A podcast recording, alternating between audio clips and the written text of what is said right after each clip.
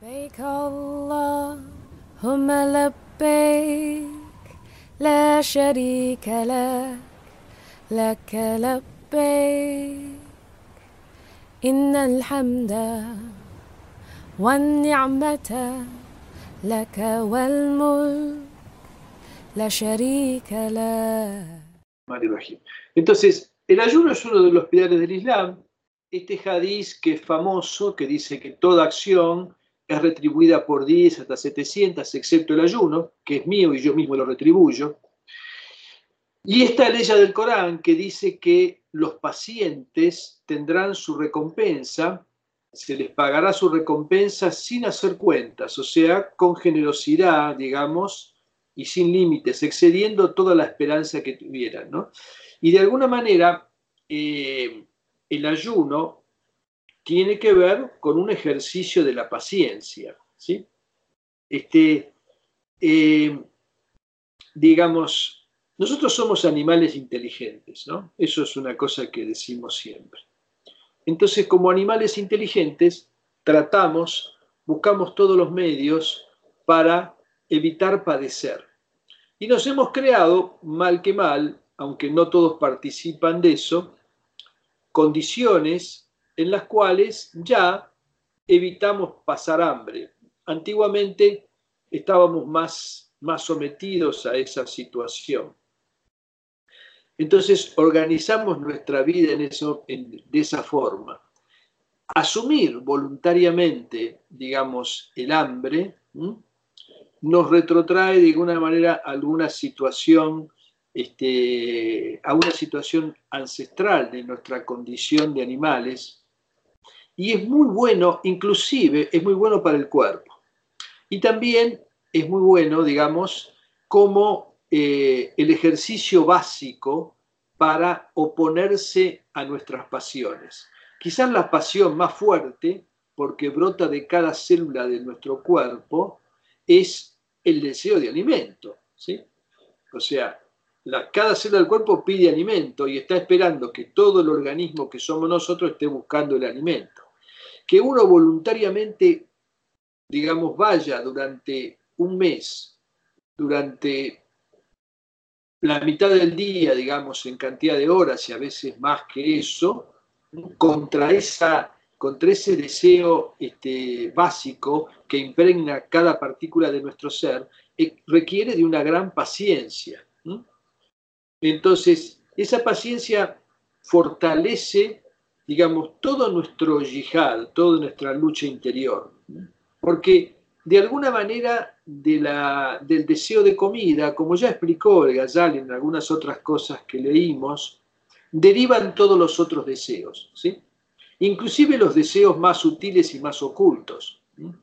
La persona no está buscando fama, poder, ni se preocupa por cuestiones como la envidia y demás y tiene hambre. ¿sí? ¿Está?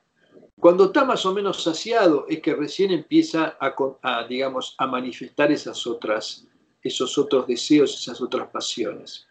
Por eso el control, el control de nuestro deseo de comida, ¿sí? es realmente, digamos, un ejercicio muy importante para eh, disciplinar al nafs. ¿sí? Y dijo también el profeta, por aquel que tiene mi alma en sus manos, ciertamente el olor de la boca del ayunante es más fragante ante Allah que el aroma de la almizcle. Esto ya lo hemos dicho muchas veces y sabemos a lo que se refiere, ¿no? Y dice el Altísimo, mi siervo ha abandonado por mí sus deseos carnales, su comida y su bebida, y yo soy el que se lo compensará. Y dijo al mensajero de Allah, incluso el sueño del ayunante es un acto de adoración. ¿Mm? O sea que incluso cuando nos dormimos esas siestas en Ramadán, estamos de alguna forma haciendo salat o algún, cualquier otro acto de adoración. Ese de la siesta es muy importante. Y también contó, cuando empieza el mes de Ramadán, son abiertas las puertas del paraíso y son cerradas las puertas del infierno. Se encadenan los satanases y un pregonero anuncia, oh anhelantes del bien, venid, que esto es lo que esperabais, oh deseosos de prevaricad, desistid, que este no es el momento. Hay una cuestión básica con el tema del ayuno. El ayuno nos quita energía para un montón de cosas y desvía nuestra atención. Entonces, esas, este, ¿cómo podríamos decir? Esas maquinaciones diarias que tenemos pasan a segundo plano, porque digamos, el cuerpo nos está pidiendo comida y cuando el cuerpo nos pide comida, todas esas cuestiones son de segunda, digamos, de segunda importancia. Es así de sencillo. Sí pasa a veces, como todos sabemos, que eso también saca a relucir a veces lo peor de nuestro carácter en la forma de intolerancia, de, enojo, de ira, etcétera, ¿no? De alguna manera. Pero bueno, todo eso es, bueno para observarse. Entre las extraordinarias virtudes del ayuno está que él hizo este acto de adoración para sí mismo y dice, el ayuno es para mí y yo lo retribuiré. Aun cuando todas las formas de adoración son suyas, al igual que llama a la cava su casa, aun cuando todo el universo es su reino. Es decir, claro, lógicamente, todo es para él, ¿sí? O sea, la ibada es para él y todo lo que existe es suyo. Pero destaca especialmente el tema del ayuno, y el ayuno, dice, tiene dos cualidades especiales que ameritan esta relación particular con Allah. Uno es que su verdadera naturaleza es no hacer algo y abstenerse de ciertas cosas. O sea, el ayuno es no hacer y abstenerse.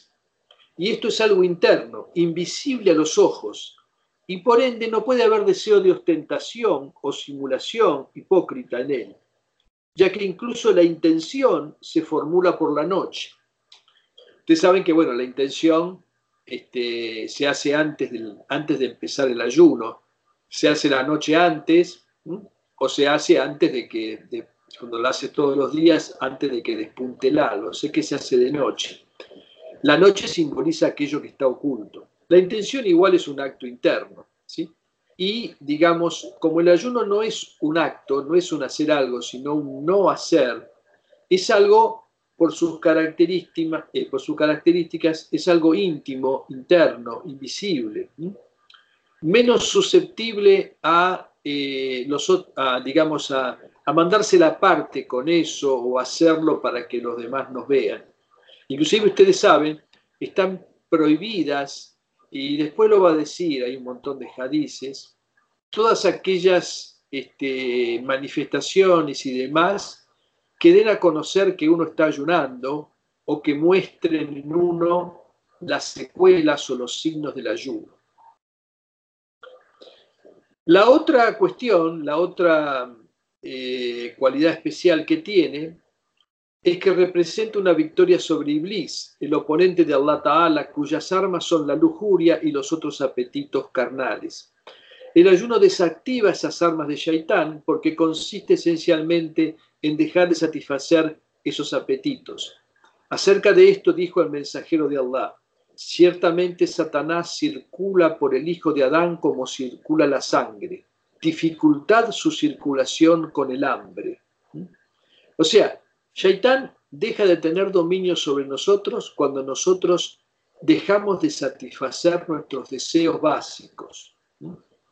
Y ese es el sentido del hadiz, el sentido interno, verdadero, del hadiz que dice, cuando empieza Ramadán, son encadenados los satanases, etc. Se cierran las puertas del infierno, se abren las del paraíso. Eso tiene que ver exactamente con eso. Porque uno de alguna manera encadena a Shaitán, quitándole la posibilidad de satisfacer sus deseos. Bueno, esto también, eh, de alguna manera, con la vitalidad, con la, vitalidad que lleva la sangre, es que Shaitán se manifiesta. Eh, y por esto es que le dijo una vez a Aisha, sigue golpeando la puerta del paraíso para que se abra. ¿Con qué? preguntó ella. Y él dijo, con el hambre, es decir, con el hambre del ayuno. Y dijo también el profeta, el ayuno es un escudo. Y todo esto es porque los apetitos y deseos corporales son un obstáculo para la adoración y la saciedad promueve esos apetitos y en cambio el hambre los destruye. Hay una cuestión curiosa, ¿no?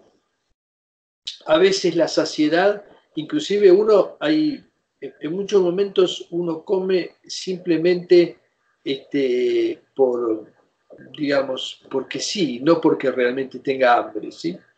Aún estando saciado. De alguna manera también esto, es, eh, digamos, controlar esto es muy importante. Bueno, después habla de las cuestiones que son propias de lo que sería la sharia del ayuno, o sea, la ley del ayuno. Dice que hay seis obligaciones, wajibat, obligaciones religiosas relacionadas con el ayuno. La primera es saber cuándo empieza el mes, ¿sí? ¿Está bien? Eh, hay que ver si el mes anterior, que es el mes de Shaban, tiene 29 o 30 días. Dice que es lícito aceptar el testimonio de una persona justa que afirma haber visto la luna nueva, que indica el inicio del mes. Para la visión de la luna de la festividad, o sea, el final, cuando empieza la fiesta, es preciso el testimonio de dos personas. Fíjense, esta distinción tiene, tiene que ver con Jadice, ¿no? Basta con una persona justa que diga que vio la luna para empezar a ayunar. Pero para desayunar, ¿sí? o sea, para cortar y celebrar la fiesta, hacen falta el testimonio de dos personas este, que han visto la luna, ¿no? salvo que se haya cumplido el plazo. ¿no? O sea, esto está hablando para cortar el día 30. Una vez que se cumplió el día 30 ya no se necesita el testimonio de nadie. Cuando pasaron 30 días de ayuno, directamente el día 31 es el día de la fiesta. No hay alternativa. El problema es que a veces el mes puede tener 29 días. Quien escuche que ha comenzado el mes de alguna persona de confianza que sabe que es veraz, está obligado a ayunar, incluso aunque un juez no haya dictaminado sobre la confiabilidad de esa afirmación. Si la, luna nueva ha sido vista en otra ciudad ubicada a más de 16 parasangas, no es obligatorio el ayuno de ese día, pero si está más cerca, sí. Esto tiene que ver con las diferencias que puede haber de un lugar a otro. Hoy en día estas cosas, digamos, nosotros estamos siguiendo esto de una manera indirecta, ¿sí?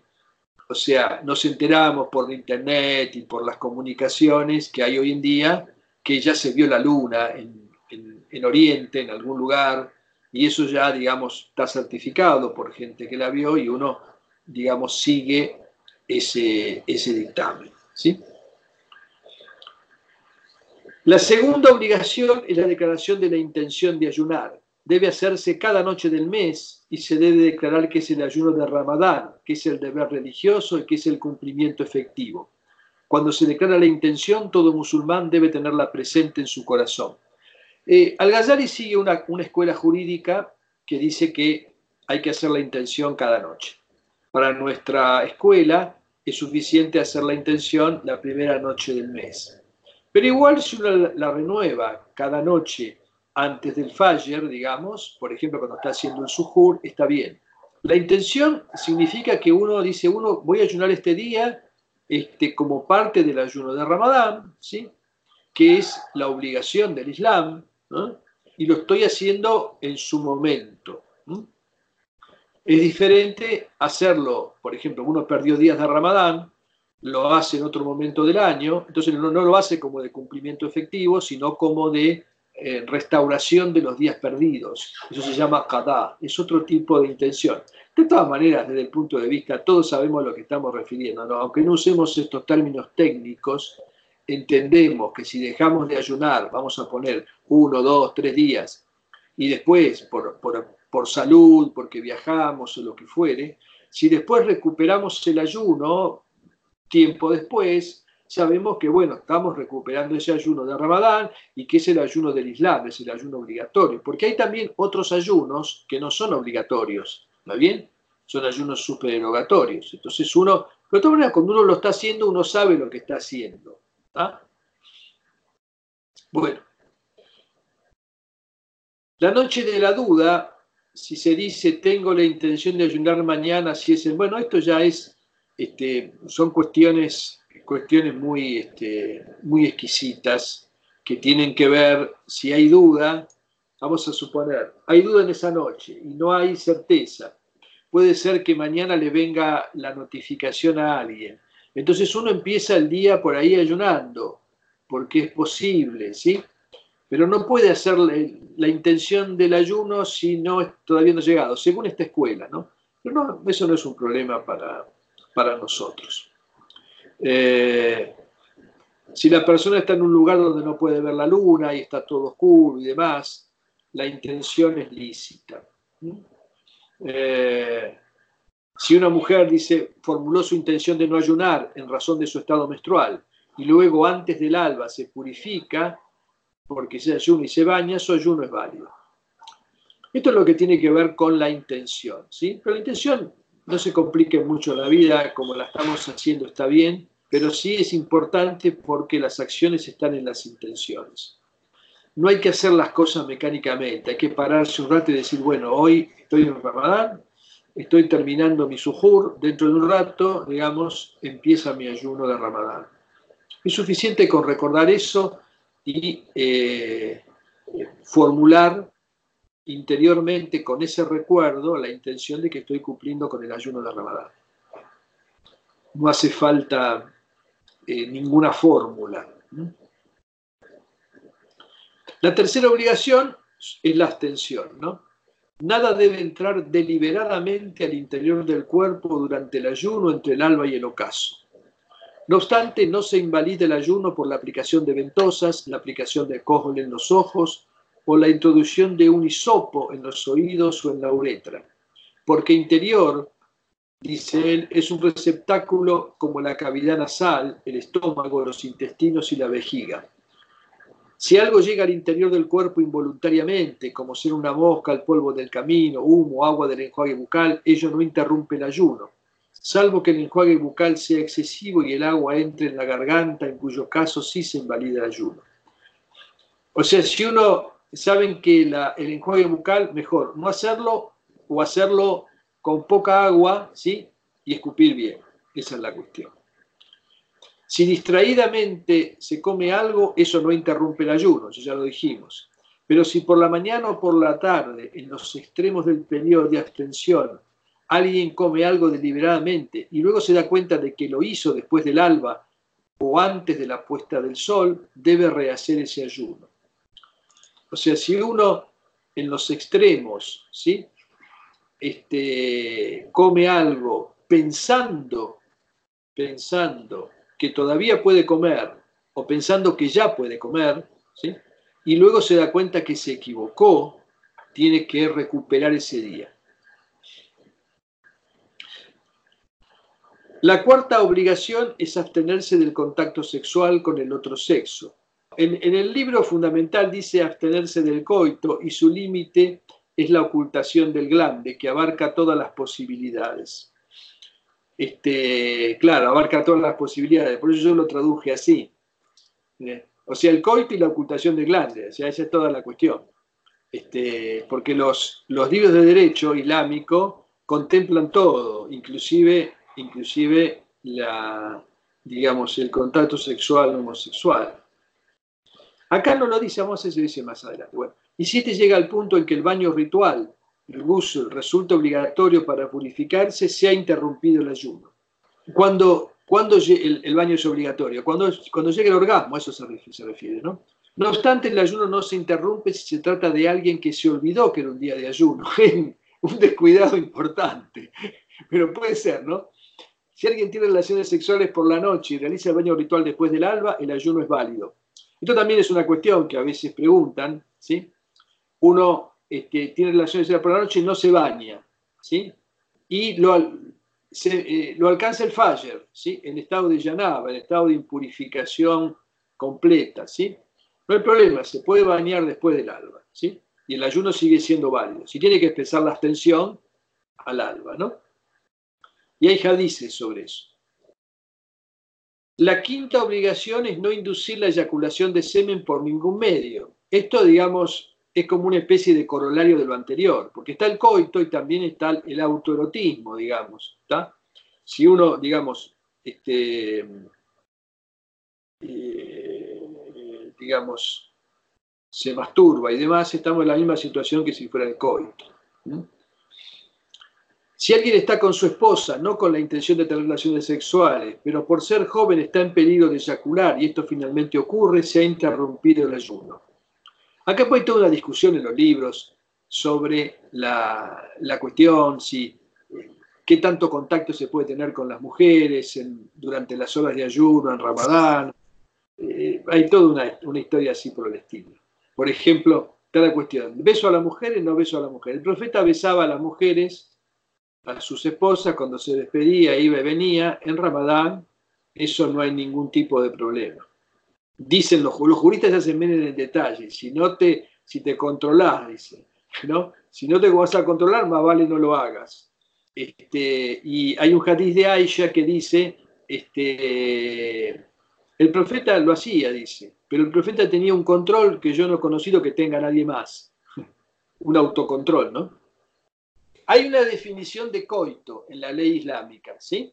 Cuando ya no se ve la cabeza del pene. Esa es la cuestión, ¿sí? O sea, cuando es eso lo que significa la desaparición del glande. Entonces, cuando se produce eso, ¿está bien? Cuando se produce eso, aunque no haya orgasmo y no haya eyaculación, hay coito y el ayuno se interrumpe. ¿Está bien? Pero eso significa que, de todas maneras, aparentemente el jugueteo y la cuestión y los besos, eso, mientras no llegue a ese punto, esto es, como, esto es más o menos como esto. un ejemplo, otra, un ejemplo más, que vos estás ayunando y agarrás una factura vienesa de las buenas y la empezás a oler y qué sé yo, la tocás, la acariciás, pero no te la comés. Eso sería más o menos. Bueno, la sexta obligación, eh, el tema del vómito. No se debe inducir el vómito durante las horas de abstención. Pero si a alguien se le produce un vómito involuntariamente, eso no interrumpe el ayuno. Si es por un enfriamiento u otras causas, alguien espectora una flema espesa que pasa por la garganta tragándose, eso no afecta el ayuno, porque es algo difícil de evitar. Pero si se llega a la boca y luego se traga, se ha interrumpido el ayuno. En fin, son cuestiones muy, muy sofisticadas. No creo que nadie está en esta, una situación así. Aparte, acá hay, hay mucho más detalles sobre esto que no, no las pone acá naturalmente porque sería muy largo. ¿no? En cuanto a la. Después hay, hay una suma del ayuno. O sea, generalmente cuando se habla de las cuestiones, este, digamos así, de las cuestiones del DIN que son obligatorias, siempre se empieza hablando de lo obligatorio, ¿sí? ¿Está bien? Este, siempre se empieza hablando de lo, de lo obligatorio, o sea, aquellas cosas que si no se cumplen, la obligación, o sea, el acto de devoción no está cumplido. Y después se empieza a hablar de la sunna, ¿sí? La sunna es un perfeccionamiento de lo obligatorio, del deber ¿eh? que uno tiene. Lo mismo pasa con las, con las oraciones. Nosotros tenemos cinco oraciones obligatorias que suman 17 raka a lo largo del día. Y a eso le sumamos oraciones que son sunna. ¿Cuál es el objetivo de la sunna? Perfeccionar lo obligatorio. ¿sí? Haciendo un poco más, uno perfecciona, digamos, lo, lo que tiene que hacer como deber, lo que tiene como deber. Dice, en cuanto a las costumbres proféticas en Ramadán, son seis demorar la colación, la colación previa al alba, apresurar el desayuno con dátiles o agua antes de la oración del Maghrib, dejar de usar el siguac después del mediodía, dar generosamente caridad y comida a los pobres, abundar en la lectura y recitación del Corán y el retiro en la mezquita, especialmente en los últimos diez días de Ramadán entre los cuales se encuentra la noche del decreto. Bueno, eh, esto es muy importante, ¿no? Creo que lo desarrollamos, a ver si lo desarrolla acá. Eh, durante esos 10 días un mensajero, o sea, los 10 últimos días de Ramadán, el mensajero de Allah guardaba su ropa de cama y se preparaba para la adoración y tanto él como su familia se esforzaban sin descanso en los actos de devoción. Quiere decir que prácticamente dormitaba durante el día, pero ya sin ponerse su ropa, tirado en algún lugar así, pero hacían vigilia los últimos 10 días de Ramadán, ¿sí? Y estaba en la mezquita. También que la mezquita para él era salir y entrar en la mezquita, ¿no? eh, porque su casa estaba, su casa daba a la mezquita. Estas cosas que dice acá, después creo que habla del sujur, ¿no? El sujur ya hablamos que es muy importante. Demorar el, demorar el sujur significa acercarse con el sujur lo más posible al faller. ¿sí? No hacer, si, el faller es ahora a las, eh, póngale, 6 y 10, ¿está? Y bueno, hasta 6 y 5 ir a comer, tomar un poco de agua y qué sé yo, no terminar a las 5 con el sujur, ¿está? Sino que hacerlo lo más próximo posible, hasta el momento más próximo posible del de eh, momento que comienza la abstención. Y lo mismo con el desayuno. Apenas se hace la, empieza la, se escuche el azán, ¿sí? Hay que apresurarse a desayunar con dátiles o agua, ¿sí? Después se puede comer después, después de, la, oración lo que uno quiera, pero no dejar para después de la oración el corte del ayuno. Esto del siwak, el siwak se puede usar en Ramadán, ¿sí? pero es sunna no hacerlo después del mediodía. Algunos por extensión pueden relacionar esto, pero no es lo mismo el siwak que la moderna pasta dentífrica, ¿no? No es la misma cuestión. El siwak es un palito, digamos, uno puede usar el siwak tranquilamente en Ramadán. Hay que conseguir siwak acá, no es tan fácil. Bueno, después está el tema de la caridad y todo lo demás que vendrían a ser cuestiones ya que tienen que ver con las, devociones y demás. La noche del poder o noche del decreto puede ser los días 21, 23, 25, 27 o 29 por la noche. Lo más probable es que sea el día 27. Este año lo vamos a, lo vamos a celebrar haciendo vigilia el día 27 de Ramadán, que es el viernes 31 de mayo. O sea, vamos a hacer, ya lo dijo, lo, dijimos el otro día en el Derga, no sé si lo escucharon, del viernes al sábado. Esto muchos años hemos hecho así. Hacemos la, lo hacemos del viernes al sábado o del sábado al domingo. Es preferible el retiro continuo durante esos 10 días finales del mes. Si uno ha hecho la promesa de, recluirse por un periodo ininterrumpido, es importante que no salga de la mezquita excepto por un llamado de la naturaleza y que no se demore donde realiza la ablución. Esto que venga la naturaleza y que te diga, vení, vení, ¿sí? Entienden lo que es un llamado de la naturaleza, ¿no? Es una cosa muy, muy castiza y muy delicada. Eh, si siempre, siempre preciso salir para asistir a un funeral, para visitar a un enfermo, para dar testimonio o para renovar la purificación, se ha interrumpido el retiro. No sé que esas cosas se interrumpen el itikaf, eh, digamos, si uno ha hecho promesa. Ustedes saben que en el Islam existen las promesas, ¿sí? Hablo poco de estas cosas, pero es importante saberlo. Una promesa es que uno se compromete ante Allah a realizar algo. Generalmente se trata de un acto de devoción de algún tipo, o sea que puede ser ayunos, pueden ser caridades, pueden ser oraciones, ¿sí? oraciones adicionales y demás, durante un cierto tiempo que uno determina como parte de su promesa y le pide algo a Allah a cambio de ese esfuerzo. Entonces, esas promesas, como en el caso acá, está hablando específicamente de la promesa de hacer retiro en la mezquita, eh, si uno tiene que salir indefectiblemente por algunas cuestiones que también son sunna, por ejemplo, asistir a un funeral, ¿sí? salvo que sea de un ser querido, entre la promesa y asistir al funeral, puede decidir, va a romper la promesa, bueno, pero está haciendo una sunna, depende quién sea el, que, el, funeral del quien va a concurrir. Todas cosas son sunna. Visitar un enfermo, dar testimonio, o sea, testimoniar ante el juez, porque el juez lo requiere por alguna cuestión, digamos, algún pleito legal que sea que se ha suscitado, o para renovar la purificación. Esto de renovar la purificación, ¿a qué se refiere? ¿Se refiere a la alusión? No, no se refiere a la alusión. Se refiere a que necesite el baño porque ha tenido, por ejemplo, un orgasmo en sueños, ¿sí? Y entonces, en ese caso, renovar la purificación es ir a tomar un baño, porque desde ya que nadie puede quedarse ininterrumpidamente en la mezquita sin hacer física cada tanto. No, tiene más remedio que salir para eso.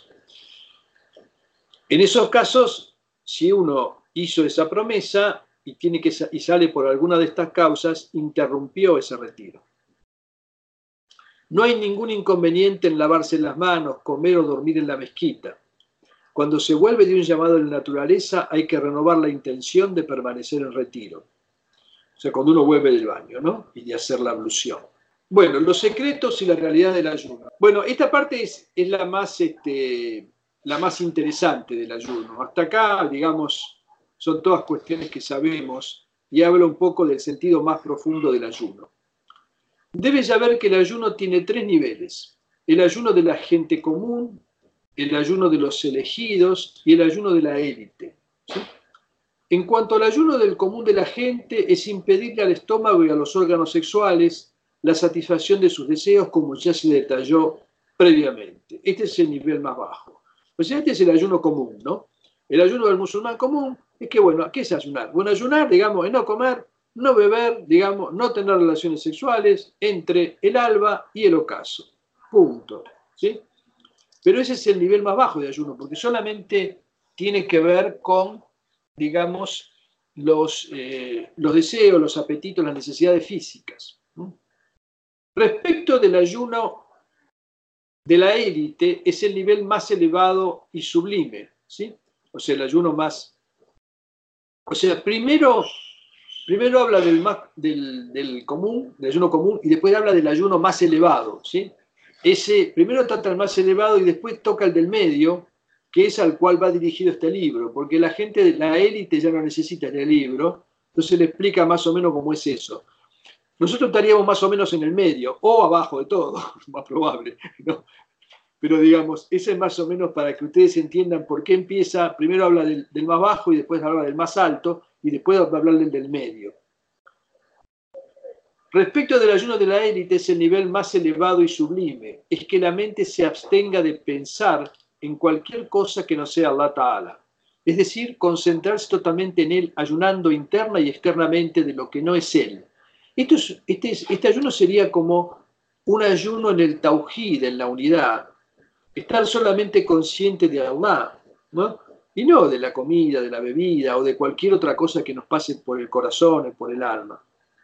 Este ayuno del corazón se interrumpe con cualquier reflexión que no sea sobre Allah o lo vinculado a Allah. O sea, el ayuno común, el ayuno común tiene sus desayunantes.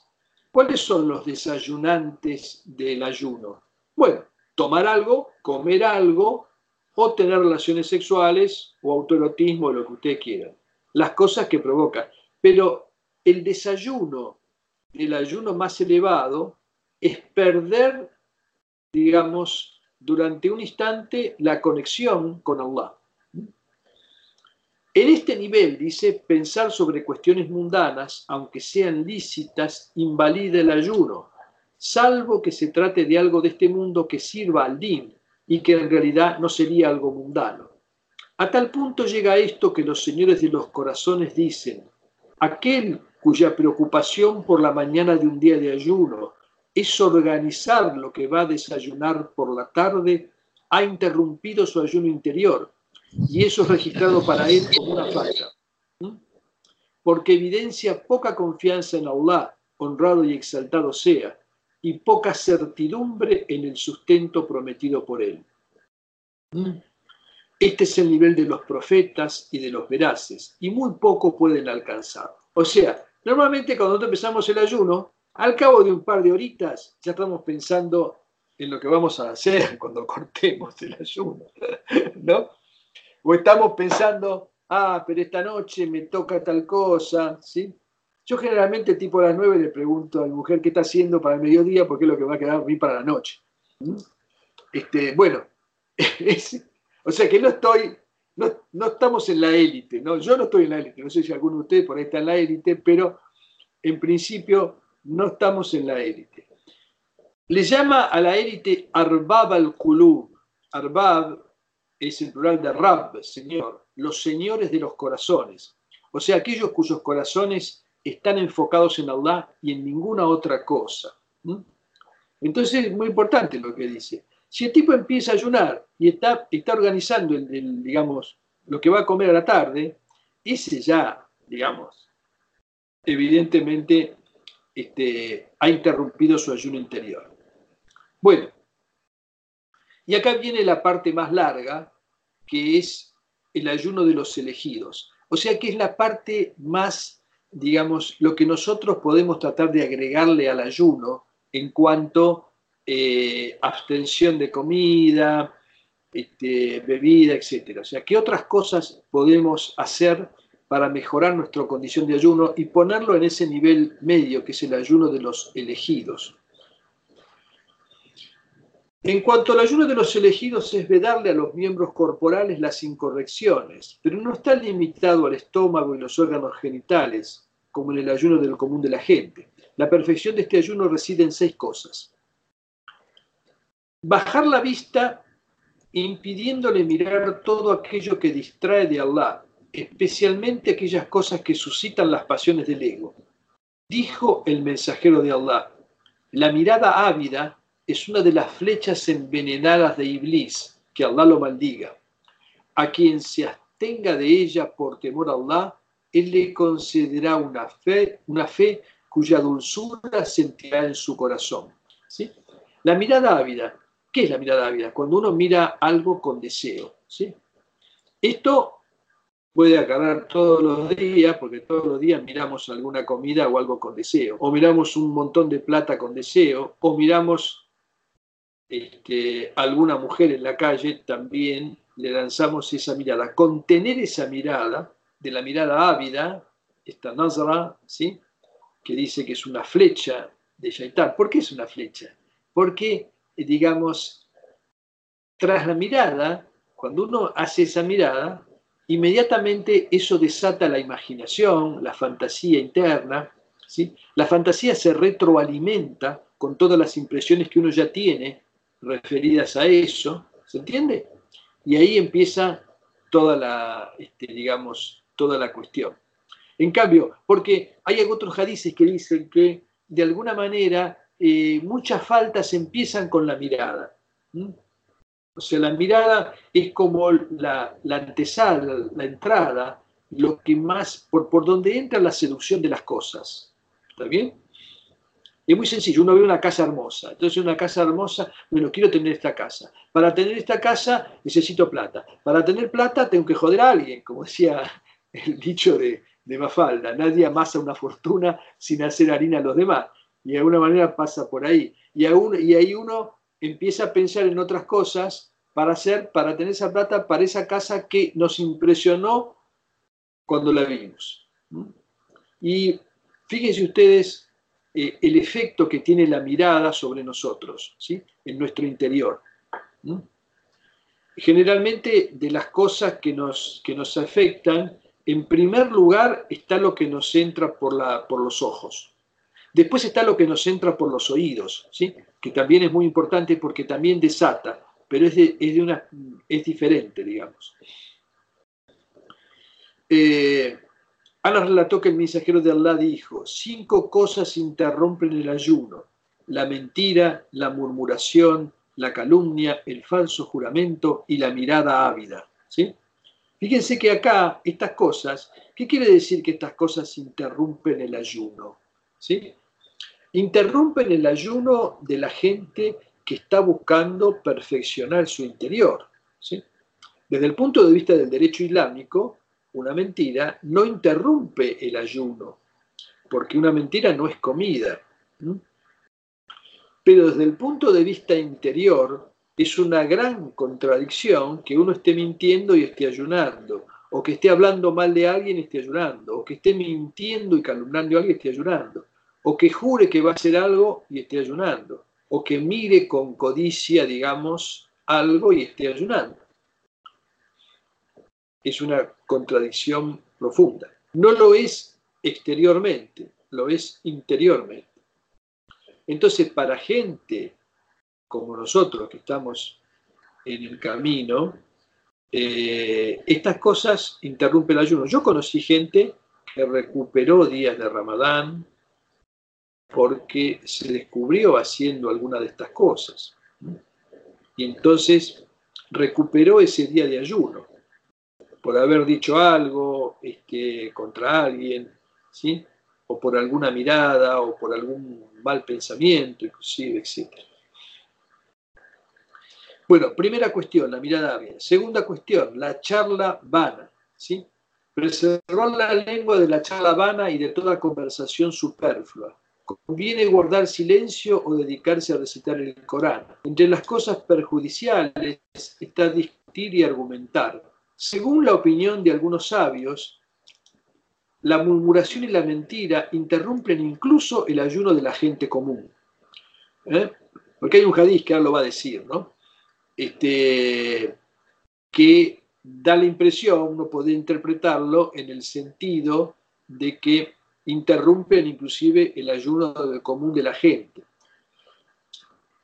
Pero en estas cuestiones, o sea, en las cuestiones, son opiniones de algunos, de algunos especialistas en derecho. Pero la mayoría se atiene a lo que dice el Corán. El Corán cuando habla de ayuno se refiere específicamente a la comida y la bebida. No está hablando de estas cosas. Pero estas cosas hacen a la perfección del ayuno. Se relata en las tradiciones, había en la época del profeta dos mujeres ayunando, a las que el hambre y la sed agobió al final de la mañana, al punto que casi se morían. Entonces enviaron a alguien donde el mensajero de Allah pidiéndole permiso para interrumpir el ayuno. Él les envió entonces un copón y le dijo al mensajero, diles que vomiten aquí lo que han comido. Una de ellas vomitó, llenando la mitad del copón con sangre y carne frescas, y la otra vomitó lo mismo hasta llenarlo. La gente estaba asombrada con esto, y el mensajero de Allah dijo, estas dos ayunaban de lo que Allah hizo lícito para ellas y desayunaban de lo que Él les prohibió, pues se sentaban juntas y se ponían a difamar a la gente. Y esto que hay en el copón es lo que comieron de su carne. ¿Se entiende? O sea, esto se cuenta como una especie como de milagro, como un hecho, como un hecho extraordinario, porque el Corán dice lo que dice acá la llamada. El Corán compara la difamación con comerse la carne de la persona afectada. Y no os espiéis ni os difaméis unos a otros ¿Acaso alguno de vosotros quiere comer la carne de su hermano muerto? Lo aborreceríais. ¿Está bien? Entonces, lo que está diciendo que estas dos ayunaban, pero se ponían a sacarle el cuero a todo, a todo el barrio, digamos, de ese momento. Entonces les agarró como una, este, les agarró un hambre terrible, no podían soportar el ayuno, y el profeta mostró con esto, alayhi salatu salam, sobre todo este hadiz tiene importancia para la cuestión de la murmuración y la difamación, que es como si uno realmente se hubiera comido al otro, le hubiera, le hubiera, lo hubiera mordido y le hubiera sacado un pedazo de su carne cuando lo difama o habla mal de él. ¿Mm? Bueno, Preservar el oído de escuchar lo detestable, pues el oyente se asocia con el que habla en pecados como la mentira, la murmuración, etc. Es cierto, cuando uno eh, comparte y escucha que se dicen mentiras, que se dicen macanas, que se dicen pavadas, que se habla mal de la gente, y uno lo está escuchando, de alguna manera, de alguna manera está asociándose con esa falta. En esos casos, uno en realidad debería este, retirarse de una reunión así. Tampoco eh, en Ramadán se va a poner a discutir sobre ese tema. ¿no? Lo mejor es retirarse de una situación así. Y no solamente estando ayunando, sino en cualquier otra circunstancia. Hay que evitar el tema de la murmuración, que es muy frecuente. ¿no? Todo el mundo está muy mal acostumbrado de hablar de los demás y eso no hay que hacerlo salvo que haya alguna excusa y alguna necesidad importante para, para prevenir un mal mayor. ¿sí?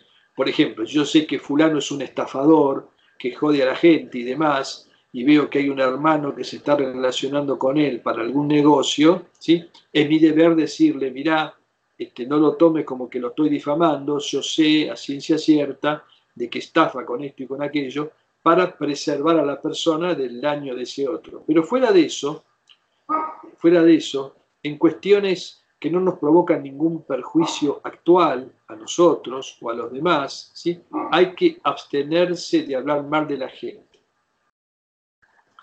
Alguna vez le preguntaron al profeta, pero si lo que uno dice es cierto, dice, bueno, si lo que, si lo que decís no es cierto, lo estás calumniando y eso es muy grave. Y si es cierto, estás chismorreando sobre él y eso también es grave. ¿De qué necesidad hay de hacer eso? Lo único que se consigue con eso es que se difunda el mal. Cuarto, vedarle a las manos, los pies y los restantes miembros corporales que incurran en pecado. Quien ayuna y hace tales cosas es como quien se abstiene de la fruta pero come veneno, porque el pecado es veneno y la comida es nutrición, y no es esencialmente perjudicial, aunque pueda hacerlo por exceso. En relación con esto dijo el mensajero de Allah, ¿cuántos ayunantes no obtienen de su ayuno más que hambre y sed? ¿Por qué? Porque hacen cosas impropias. Entonces, siguen haciendo el ayuno físico, no comen ni beben, sienten hambre, sienten sed, ¿sí? pero en realidad no están obteniendo el verdadero fruto del ayuno, que es un fruto interior, y que en realidad se obtiene, está bien, hay un fruto interior básico, que es el fruto de la perseverancia, del esfuerzo, que todo aquel que se abstiene por el ayuno lo, lo consigue. ¿sí? Pero el fruto más profundo del que está hablando acá este ayuno de los elegidos este, es el, el desarrollo, digamos, es la limpieza del corazón y el desarrollo de las virtudes éticas, y es apartarse de todas estas cosas, considerándolas que son también elementos desayunantes, ¿sí? considerando que si uno está diciendo alguna mentira o está hablando mal de alguien, es como si se hubiera comido un sándwich en el medio del día de Ramadán. Cuando se rompe el ayuno de cada día al ocaso, preservarse de no comer nada prohibido o dudoso. Además, no se deben comer en exceso de lo lícito, porque si se compensa a la noche lo que se emitió durante el día, ¿cuál es la ganancia? El objetivo del ayuno es debilitar los apetitos carnales y comer en exceso no hace más que incrementarlos, especialmente cuando se ingieren al mismo tiempo comidas diversas. Hasta que el estómago no está vacío, no se purifica el corazón. Por el contrario, la costumbre profética es no dormir mucho durante el día para que se sientan los efectos de la debilidad y el hambre. Si se come demasiado la noche, eso provocará somnolencia y probablemente la omisión de la oración obligatoria nocturna. Por esto es que el mensajero de Allah decía, no hay recipiente más odioso para Allah que un estómago lleno. ¿Sí? O sea que esto, es, esto esta casi es una cuestión donde casi todos fallamos que es el hecho de que comemos mucho de noche. ¿sí? Hay que tratar de controlarse, como si uno no hubiera estado todo el día sin comer. ¿sí? Comer moderadamente. Eh, inclusive esto es una regla general, ¿no? Levantarse de la mesa con el estómago a, medio llenar, digamos. No levantarse nunca ahí, lleno, digamos, saciado completamente. Que el corazón, después de terminar el mes, oscile entre el temor y la esperanza, al no saber si el ayuno ha sido aceptado o rechazado. ¿sí?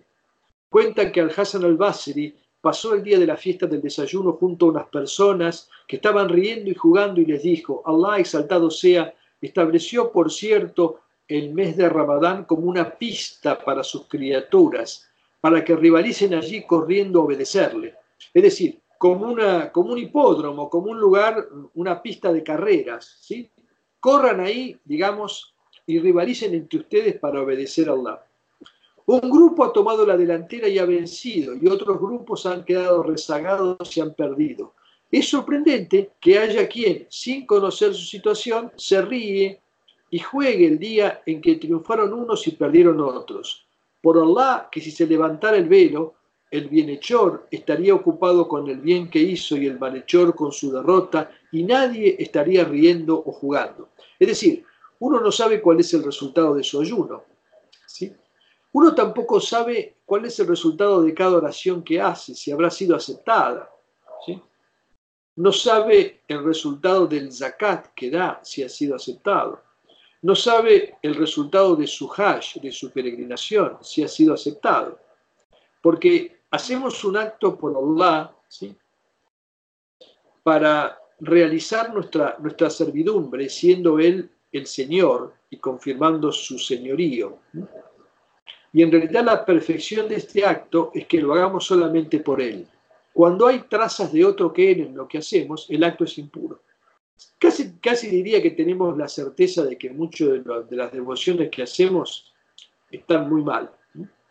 Pero bueno, tenemos esperanza en la misericordia de Allah. Pero no es como que, bueno, terminó el ramadán. ¿Por qué la gente está recontenta cuando termina el ramadán? Porque pueden comer de vuelta, simplemente por eso. Pero Hassan al-Basri, que fue un gran sabio, un hombre del camino, le dice, mira, ¿y para qué, de qué se ríen? ¿De qué festejan si no saben si, no saben si su ayuno ha sido aceptado? Bueno, de todo esto puedes aprender que quien limita su ayuno solamente a no comer ni beber no tiene más que una forma sin espíritu porque el espíritu y la realidad del ayuno es llegar a ser como los ángeles, en quienes no, no existen esos apetitos. Los animales, estando a merced de sus deseos instintivos, están bien lejos del nivel angélico, y la persona dominada por sus pasiones está en el nivel de las bestias. Claro, el ser humano que está en el medio entre los ángeles y los animales, si es dominado por sus pasiones, es peor que los animales. Los animales más bajos son las bestias salvajes, las bestias feroces, digamos. Cuando sus apetitos decrecen debilitados por el ayuno, ha comenzado a parecerse a los ángeles y se aproxima así a ellos, a sus atributos, no a la sublime estación que ellos detentan. Y como los ángeles están cerca del Altísimo, esa persona también estará cerca de él. Quien en cambio no tiene otra preocupación que organizar su cena para cuando finaliza la abstención, dándole vía libre a sus apetitos, estos se vuelven más poderosos y no más débiles y no se alcanza el espíritu del ayuno. Bueno, alhamdulillah. Este, dejamos acá. Después veremos, voy a ver lo que sigue. Eh, todo tiene cosas interesantes. Vamos a ver más hay. Pero esta parte, esta última parte que leímos, para mí es la más importante. Porque eh, habla de que en realidad eh, hay otros ayunos aparte del que, del que hacemos. Hay una parte más interior del ayuno, en la cual hay que concentrarse. Y sobre todo en los días finales, ¿sí? Los días finales que son los que más pesan, los últimos días, eh, que son los días que se llaman del perdón, porque Allah perdona en esos días. Saben que Ramadán está dividido en tres, tercios. Uno tiene que ver con eh, la misericordia, eh, ¿cómo se llama? Eh, la, bendición, la misericordia y el perdón, perdón, en ese orden. Entonces, el último tercio de Ramadán, los últimos 10 días, que son los días del perdón, en esos hay que, digamos, este, digamos, aumentar los esfuerzos. El Islam no es la religión del futuro, el, Islam es la religión eterna, es el din de la fitra del ser humano, es el din de los profetas anteriores a Muhammad que dicen en el Corán somos musulmanes. No hay dos din, ¿sí? Hay un solo din que es el din de la fitra, que todos han seguido, aunque después sus disposiciones puedan variar y es el din que se adapta naturalmente a la naturaleza humana. El profeta Muhammad está claramente definido en el Corán, de muchas maneras, inclusive delimitando bien su función. No me animo a definir al profeta, ¿no? Lo han hecho los poetas, lo han hecho los auliá. Yo creo que la, esencia del Nabi salam es que él es la primera luz manifestada por Allah es en realidad el, alfa y el omega. En realidad todo lo que está por debajo de él es una expresión de su realidad. Por eso cuando le dijo el profeta Jabir antes de que fuera creado Adán, ya existía la luz de tu profeta. Y ese es un secreto importante si uno lo medita, ¿no? En realidad, como que toda la creación, todo lo que existe, de alguna manera, está justificado por su existencia. Es simplemente el peso de la fe y el peso de la certidumbre que se ha ido sumando con los años y que me ha ido dando pruebas. Entonces eso sí es lo que me permite ver la enfermedad como una contingencia más de este mundo, digamos, que todos padecen y yo no la estoy pasando todavía por lo menos tan mal en ese sentido. La experiencia de la muerte es claramente una experiencia central. Creo que es un hadith sí, dice nada lamento tanto como imponerle a mi siervo creyente la muerte, porque sé que la detesta. Yo creo que la partida tiene que ser tanto más serena cuanto ha sido la, fuerza de la fe. Hay una regla de oro que nos explicó varias veces Tosumbaba y que es fundamental. Cuando vayas a hacer algo, fíjate si eso que vas a hacer te beneficia solamente a vos y no beneficia a nadie más. Si es así, mejor no lo hagas. Si te beneficia a vos y beneficia también a otro, entonces sí puedes hacerlo. Y si te perjudica a vos y beneficia al otro y conseguís hacer eso, ese es el grado más elevado. Es el izar, es el altruismo, en donde uno, digamos, entrega su parte de la acción. Yo creo que esa regla de oro es, es clave para vivir si alguien la pone en práctica, realmente alcanza la felicidad. Sacrificarse por el otro, perjudicándose uno mismo, ese es claramente el grado más elevado.